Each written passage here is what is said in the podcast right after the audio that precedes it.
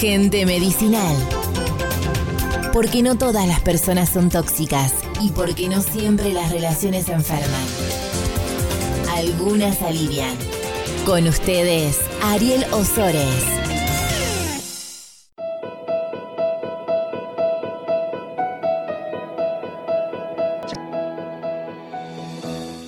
En el año 2010, mi esposa me convenció para que visitásemos a unos amigos y fue así como terminamos en San Pablo, Brasil. Fue ahí donde conocí a Ana Paula de pura casualidad. En el medio de aquella monstruosa ciudad, Ana Paula dirige un centro de rehabilitación de mujeres con problemas de adicciones y víctimas de violencia. La historia de esta mujer brasileña es la clara muestra de lo que significa la resiliencia. Ana Paula lo perdió todo, un esposo violento y las malas decisiones le llevaron a una vida de exceso y delincuencia.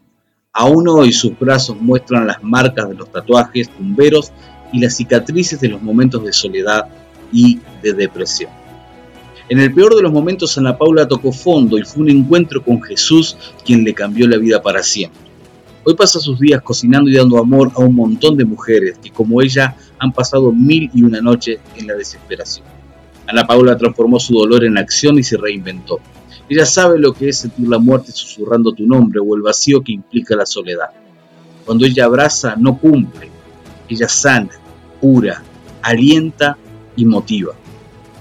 Una de las características más poderosas de la gente medicinal radica en la capacidad de ser resilientes. Su deseo de superación y sus anhelos por la felicidad superan ampliamente lo vivido. ¿Qué significa ser resiliente entonces? Podríamos definir la resiliencia como la capacidad de resistir el suceso traumático y reinventarse a partir del mismo. Mientras otras personas no superan las experiencias dolorosas de la vida, las personas resilientes se mantienen en niveles funcionales de operatividad. No solo soportan la crisis, además logran superarla y salir fortalecidos. Este tipo de personas logran un crecimiento a pesar de las situaciones adversas. En este sentido, las personas resilientes crecen en tres áreas bien diferenciadas. La primera es que estas personas tienen cambios en uno mismo. Aumentan la confianza en sí mismos y en las posibilidades.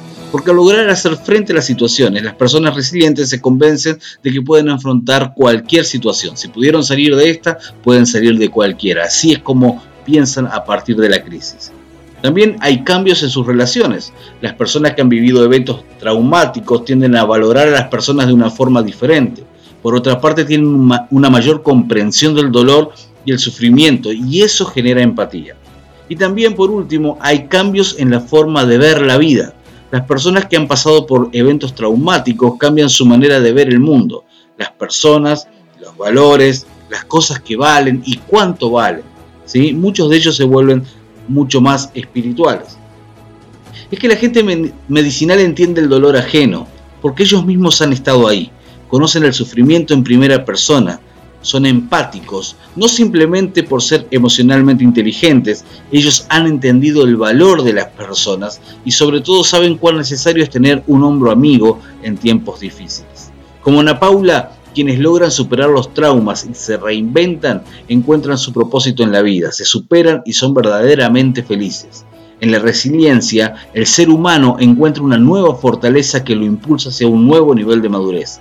La gente medicinal logra ser de alivio porque ellos mismos llevan las cicatrices de haber estado en el campo de batalla. Es por eso que pueden entender nuestras propias miserias.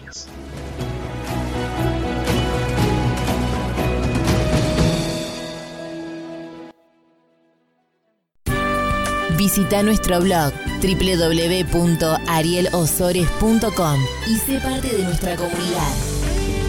Te esperamos la próxima semana con un nuevo podcast de Gente Medicinal.